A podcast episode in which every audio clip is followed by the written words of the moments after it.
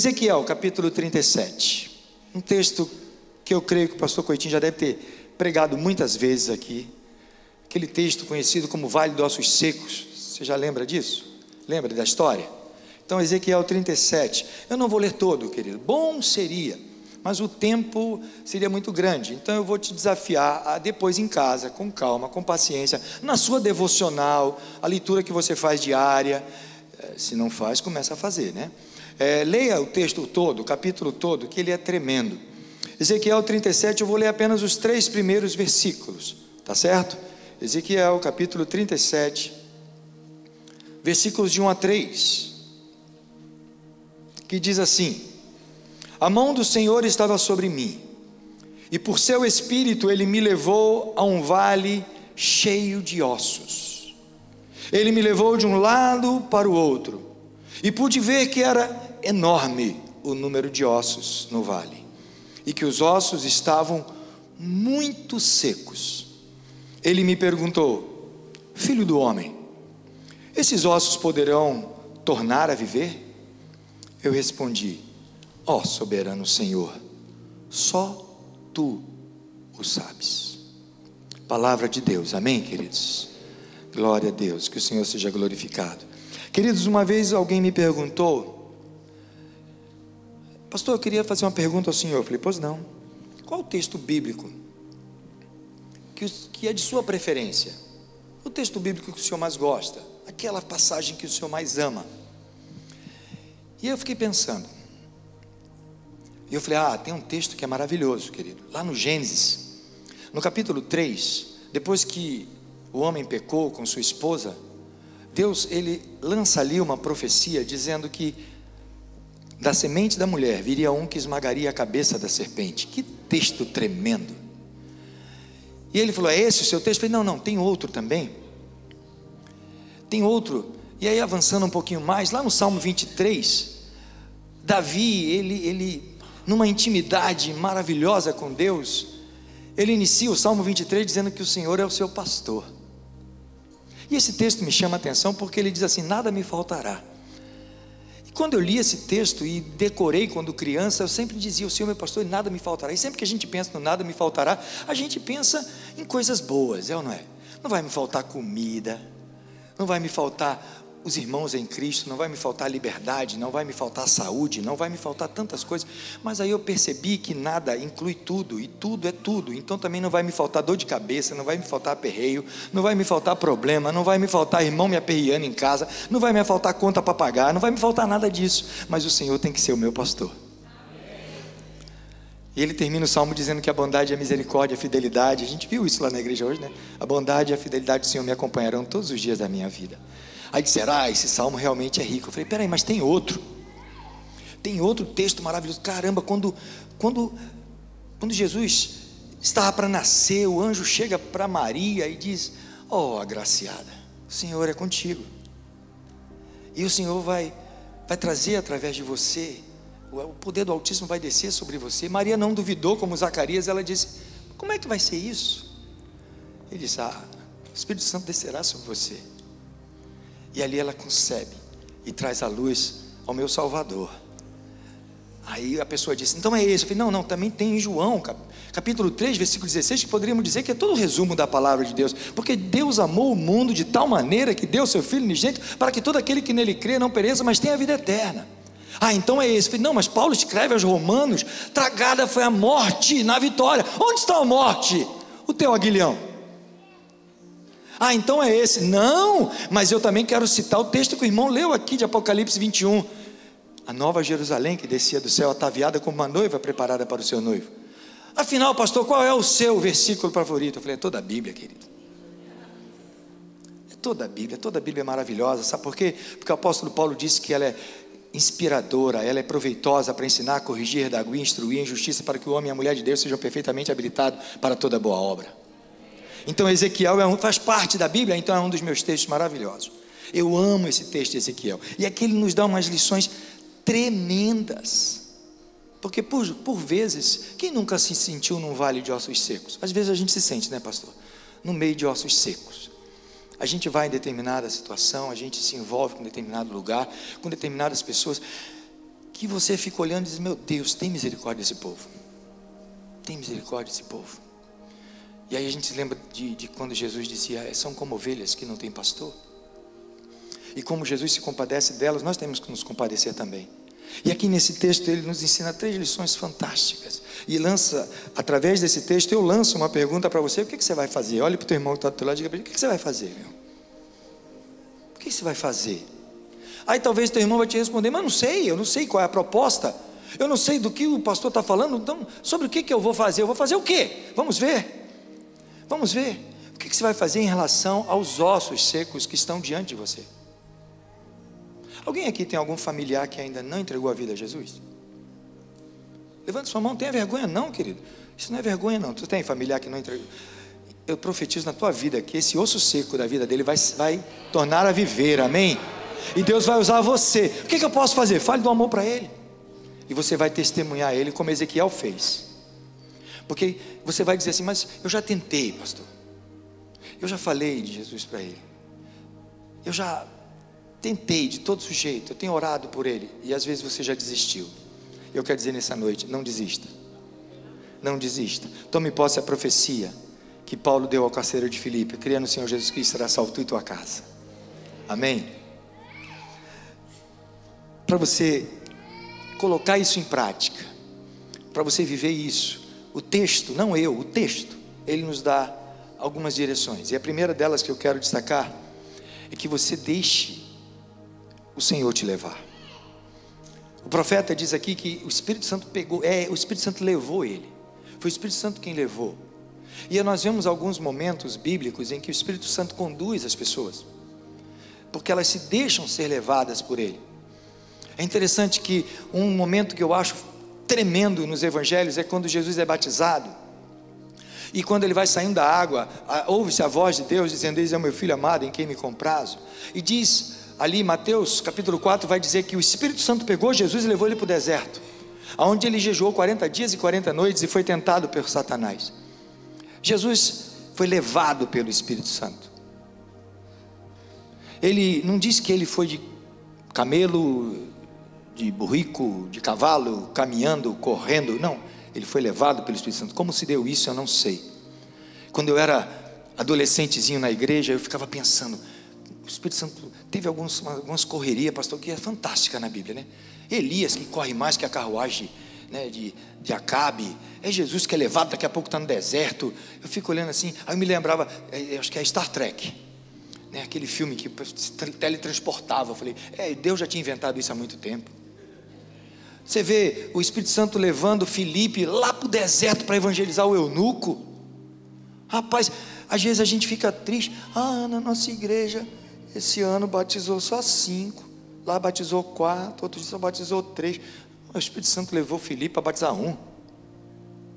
Mas aquele um foi para a Etiópia evangelizar, falar do amor de Deus lá. Não despreze os pequenos começos, não, viu, querido? Agora deixa ele te levar. Deixa ele te levar. É ele que te leva. Às vezes você está num lugar, eu, olha, meu querido, com todo, com todo o meu pensamento profético, com toda a minha leitura bíblica, com toda a palavra de bênção que eu recebi antes de sair do Brasil, com toda a oração que eu sei que minha igreja ora por mim, tem muita gente orando por mim, eu jamais tinha imaginado que hoje estaria aqui. Pastor Coitinho, com toda a sinceridade de coração, se eu imaginava que eu estaria aqui, se eu não sabia nem quem eu era. Pastor Jair, eu vim conhecer Pastor Jair hoje. Eu só ouvia as histórias, Cada história. Aí tem história, viu, meu amigo? Aí tem. Eu, eu não sabia se eu ria, se eu chorava, se eu me arrepiava. Você sabe só um pouquinho das histórias também, né? Eita, rapaz, depois eu quero uma cópia desse livro, viu? É, é Deus que faz essas coisas. Quem é que nasceu no Brasil? Você imaginava, com toda sinceridade de coração, quando era pequeno, que alguém dissesse assim para você: Olha, quando você tiver tantos anos, com a tua idade e tal, você vai estar casado com essa pessoa linda, cheirosa, maravilhosa que Deus colocou do teu lado, que só a misericórdia de Deus, porque você não merecia casar com ninguém. Ela não é? Deus é tão bom que arrumou essa, essa pareia para você, maravilhosa. Eu olho para aquela mulher e digo: Deus, tu me ama tanto, tanto, que botou essa mulher do meu lado. Porque eu não sou fácil, não, querido. Lá na Paraíba a gente usa uma expressão para gente como eu, assim, nó cego, que é ruim de desatar.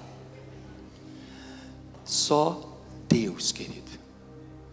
Só Deus para eu estar tá aqui falando com vocês. Não faço ideia de quem você é. Não sei o teu nome. Não sei as tuas condições. Eu não sei se, como é que você está aqui, como é que você veio aqui hoje. Mas sabe de uma coisa? Eu amo de paixão aquele que te conhece. E ele te conhece melhor do que você mesmo. Quer uma prova de que você não te conhece, não se conhece? Vou dar uma prova de que você não se conhece. Você pode até dizer, não, mas eu, eu conheço os meus gostos. Eu não gosto disso, não gosto daquilo. Eu não gosto de frio, eu não gosto de calor. Eu não gosto de doce, eu não gosto de salgado, eu não gosto de. Querido, você, você não se conhece de tal forma, de tal forma, tão profundamente você não se conhece, que todo dia você se olha no espelho para ver quem é. E às vezes você se estranha. Você, vixe, oxi, como eu estou velho. Você não se conhece. E outra coisa, quando você sai da frente do espelho, já esqueceu. Mas quando aquele vier, o apóstolo Paulo diz: Ah, ele vier que é perfeito. A gente não precisa mais de espelho. A gente olha como espelho, como enigma. Mas quando ele vier, aí nós o conheceremos como ele é. E nós seremos conhecidos também. Ele sabe que você precisa disso hoje. Ah, às vezes nós temos vontade de ir, de fazer o que queremos, o que nos dá vontade, o que estou. Tem gente que diz, eu, eu não estou afim de fazer isso. Ah, eu não estou afim de ir à igreja hoje. Você não tem que estar afim de nada. Você só tem que se colocar nas mãos dele. E deixar ele te conduzir. É ele quem leva. Já imaginou se o Espírito chegasse para Ezequiel, vem cá, vou te levar. Ele, não, vou não, estou afim não. Vai me levar para onde? Às vezes o crente quer saber para onde, para onde? pastor diz assim: né, gente, a gente vai fazer um trabalho em tal lugar. Por quê? Para quê? Para onde? Com quem? Que hora? Volta quando? Quanto custa? Quer saber tudo. Jesus Cristo disse para Nicodemos: o Espírito Santo é como o vento, ouve a sua voz, não sabe de onde vem nem para onde vai. Aí você, não, daqui eu não saio, daqui ninguém me tira. Ah, querida, já imaginou se Paulo fosse querer fazer só a vontade dele? E ele tentou. Teve uma vez que ele falou: não, vamos por aqui, vamos por ali, o Espírito Santo, oh, oh. Ele mesmo diz: o Espírito Santo nos impediu.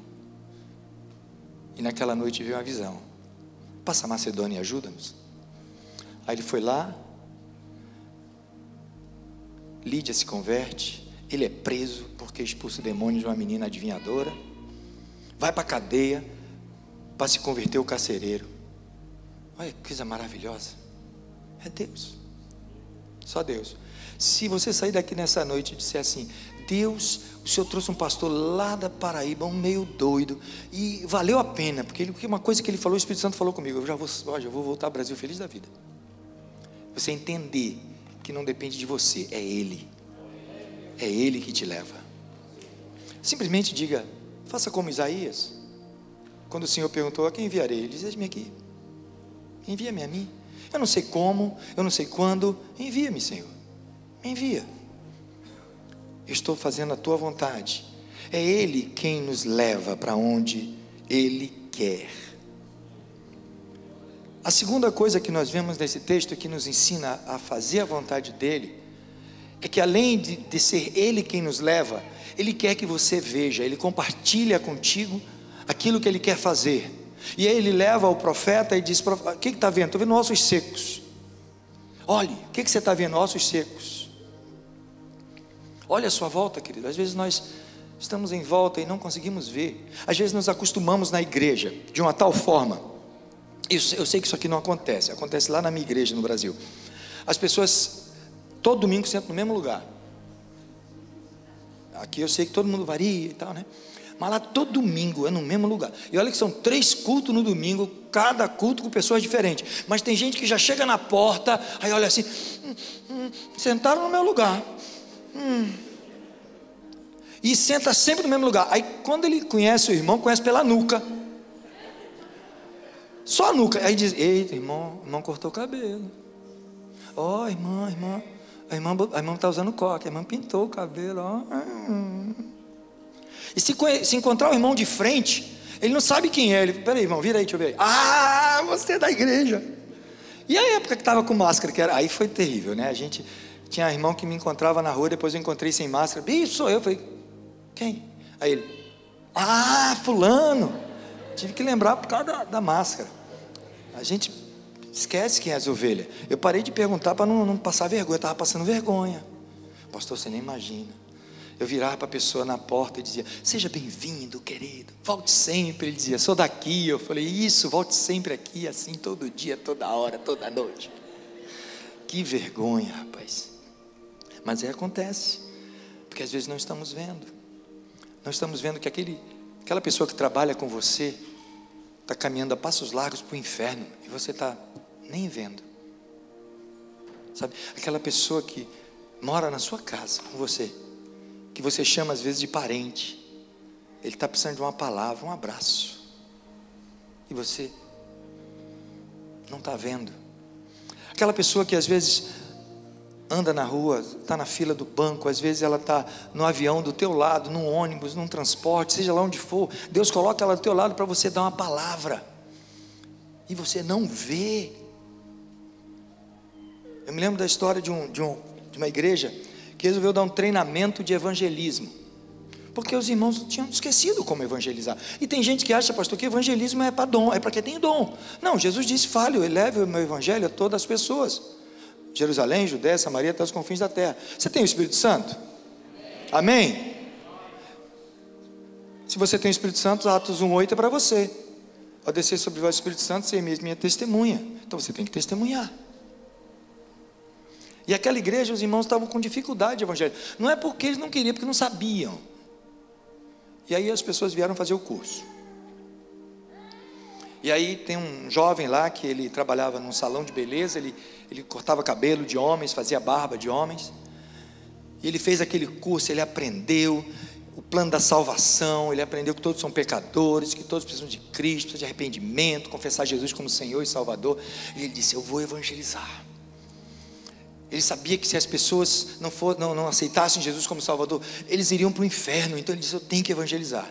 E ele se encheu de coragem, falou: Deus me ajude. Ali no salão, Senhor, Senhor, a primeira pessoa que na segunda-feira, quando eu estiver lá no salão, adentrar as portas do salão para eu fazer a barba ou cortar o cabelo, eu vou falar do teu amor. E ele foi para o salão, empolgado. E ele estava lá esperando o primeiro cliente. Eu falei: Eu vou falar todo animado, e falando em línguas, e, e profetizando, eu vou, eu vou, eu vou aqui. E aí chegou a primeira pessoa, e sentou na cadeira, e ele lhe afiou a navalha, se preparou, aí fez a barba, aí cortou o cabelo, e, e gaguejou, e, e, não falou de Jesus, e a pessoa pagou e foi embora. Aí ele sentiu uma dor no coração, e falou assim, poxa Deus, eu perdi uma oportunidade. E veio a segunda pessoa e aconteceu a mesma coisa. E cada uma que ele não falava de Jesus, ele se sentia mais triste, ele ia se sentindo pior. E até que foi chegando o fim do expediente, o fim do dia, ele, ele tinha que fechar a barbearia e ele falou: e agora? Não falei de ninguém. E já tinha dado a hora de fechar, e ele já estava perto de fechar a porta. E ele falou: Senhor, se o Senhor me conceder o privilégio de mais uma pessoa chegar aqui, eu vou falar de Jesus para ela. E aí, quando ele estava fechando as portas, chegou uma pessoa: Por favor, faça minha barba. Ele disse: Entra. Obrigado. E a pessoa sentou na cadeira. E ele afiou a navalha. E pensando, como eu vou falar? Como é que eu vou dizer? Qual vai ser o versículo? O que, que eu pergunto? O que, que eu pergunto, Senhor? Ah, tive uma ideia. E aí, quando ele colocou a navalha no pescoço da pessoa, ele disse: Se você morrer agora, tem certeza que vai para o céu? Quer Jesus? A pessoa, eu quero agora. Ele falou: Deus, eu não sabia que ia ser tão fácil. Como foi fácil, Senhor, evangelizar. A pessoa já saiu dali, já sendo batizada. Já, Senhor, aqui, agora eu quero. Querido, é fácil. É Ele, é tudo com Ele, é obra dele. Ele te dá a oportunidade. Ele quer que você abra os olhos e veja. Abra teus olhos e veja. Jesus, quando fala com a mulher samaritana, querido, e ela vai para a cidade, começa a falar de Jesus, e agora os seus discípulos chegam, Senhor, vem comer. Ele, não, uma comida eu tenho para comer, que vós não conheceis. E alguém ficou perguntando, será que alguém trouxe comida para ele? E aí a mulher começa a trazer a cidade, a cidade começa a vir até Jesus. Jesus olha para os seus discípulos, ei, ei, ei, ei, vocês não dizem que ainda falta tantos meses para chegar a ceifa? Ei, levante os vossos olhos, e veja os campos estão brancos para a ceifa. Às vezes nós estamos andando cabisbaixo, querido, olhando para os pés só. Não percebemos quem está à nossa frente, precisando de Jesus. Ossos secos, sequíssimos, que precisam de salvação, que precisam desse amor que você tem. Nossa, tem tanto amor no teu coração. E às vezes você não precisa falar nada. Às vezes um olhar às vezes, sabe, você, principalmente vocês mulheres, às vezes tem um, passam por mulheres que estão tão tristes, tão deprimidas. Tantas mulheres brasileiras que vêm para cá com seus maridos e o marido está trabalhando direto, essa mulher se sente tão sozinha, como você um dia se sentiu. Estenda suas mãos, às vezes um toque no ombro. Os homens, às vezes, você está ali, você não sabe a situação daquele companheiro de trabalho. Que às vezes ele pode ser um americano, pode ser um latino, pode ser um brasileiro, pode ser um que for. Às vezes você está sentindo que ele está arrebentado, você só toca no ombro dele. Basta você dizer para ele: Estou aqui. Estou aqui. Jesus te ama. Jesus te ama. Às vezes só isso é suficiente. Eu não preparei isso para falar hoje à noite, não. O Senhor está no meu coração dizendo isso que às vezes nós precisamos tanto de uma palavra. Eu me lembro de um pregador que ele disse que ele ele disse que queria evangelizar e, e ele não era pastor, ele só era um pregador da palavra. E ele falou assim: oh, me dá uma estratégia. E Deus deu uma estratégia a ele, para ele ser um pregador nos trens. E ele então se encheu de coragem e, e ele pegou a Bíblia e ele foi para os trens. Ele entrava de vagão em vagão nos trens, pregando. E uma vez ele entrou num, num vagão e tinha ali uma turma de rebeldes, uns jovens agressivos, armados. E aqueles jovens disseram para aquele pregador: Cala a boca, você aqui não prega. Mas ele sentiu no coração o desejo de, de falar com aqueles jovens. E ele falou: Jesus ama vocês. E um daqueles jovens disse: Olha, se você falar alguma coisa mais desse Jesus, nós vamos bater em você. E eu vou jogar sua Bíblia fora. E ele segurou a Bíblia e disse: Deus ama vocês. E aqueles jovens se levantaram contra aquele pregador e deram uma surra nele, pegaram a Bíblia dele e jogaram pela janela. E saíram do vagão. E ele ficou ali, todo machucado, triste. Ele disse: Deus, por que o Senhor não fez alguma coisa? Por que o Senhor não me ajudou, Deus?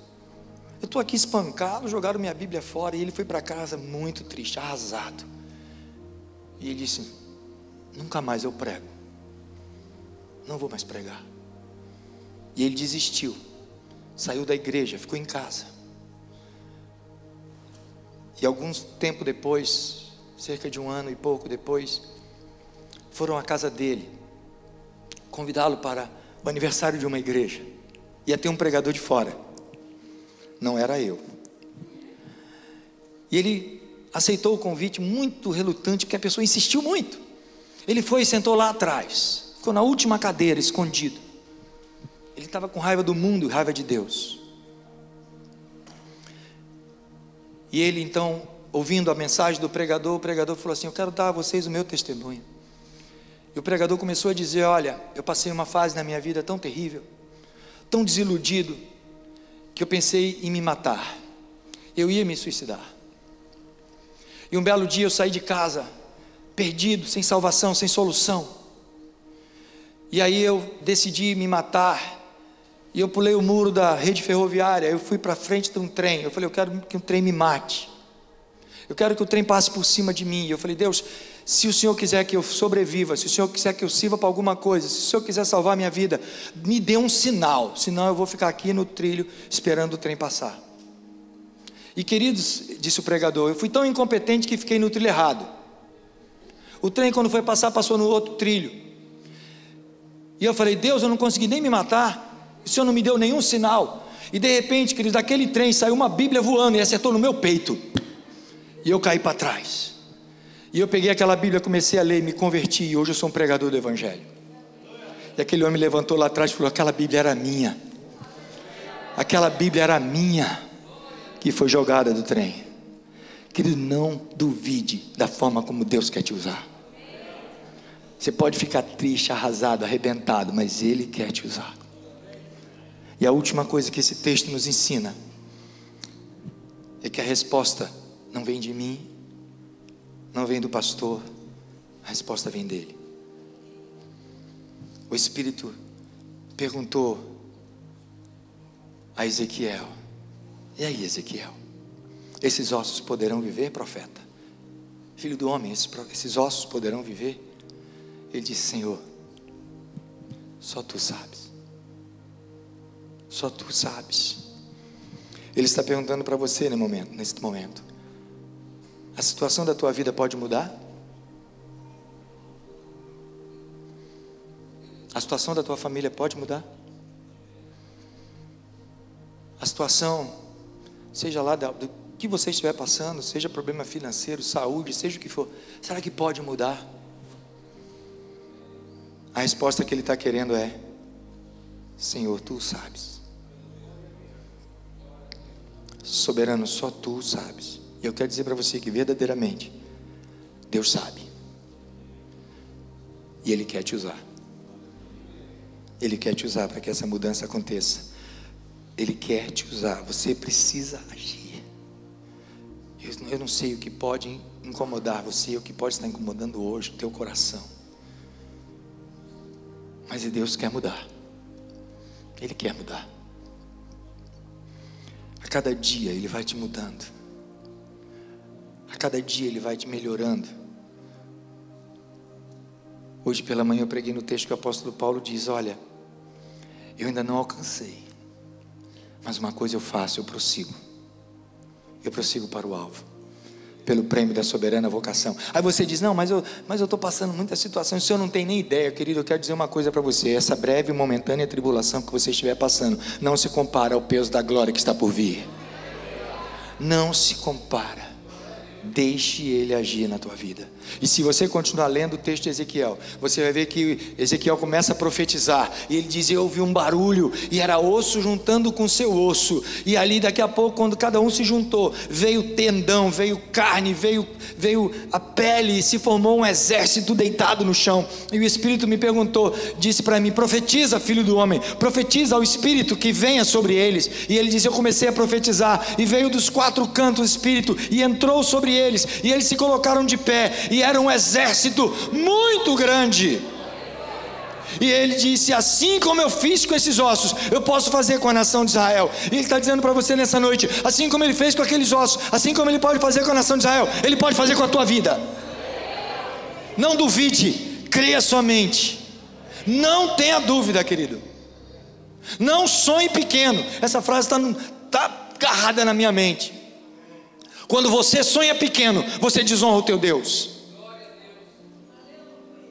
Se teu sonho não te assusta, é porque ele é pequeno. Entenda isso. Se os teus sonhos não te assustam, é porque eles são pequenos.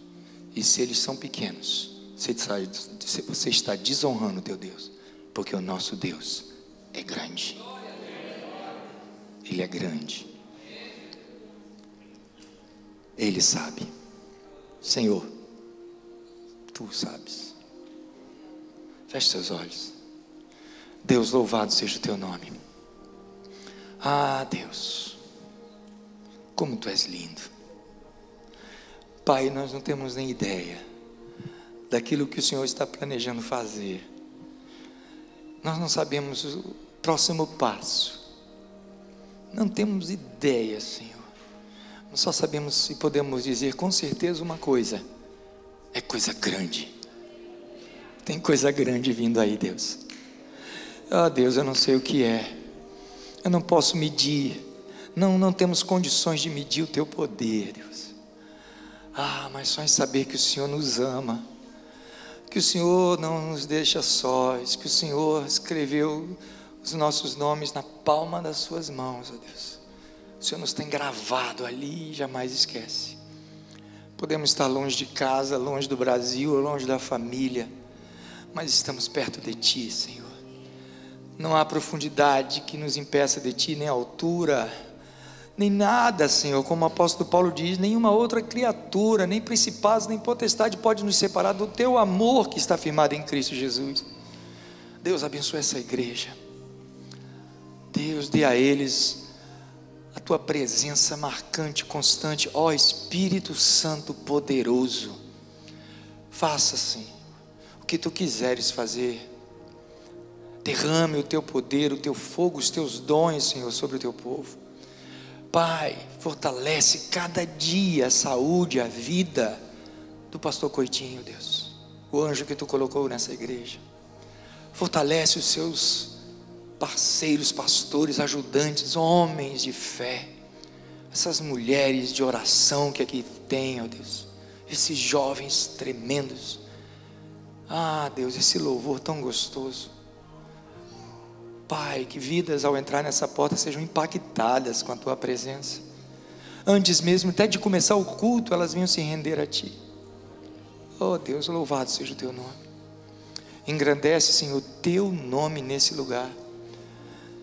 Que toda honra, toda glória, todo louvor, Senhor, seja dado somente a ti. Queremos ser instrumentos, Deus. Louvado seja o teu nome em nome de Jesus. Amém, Senhor.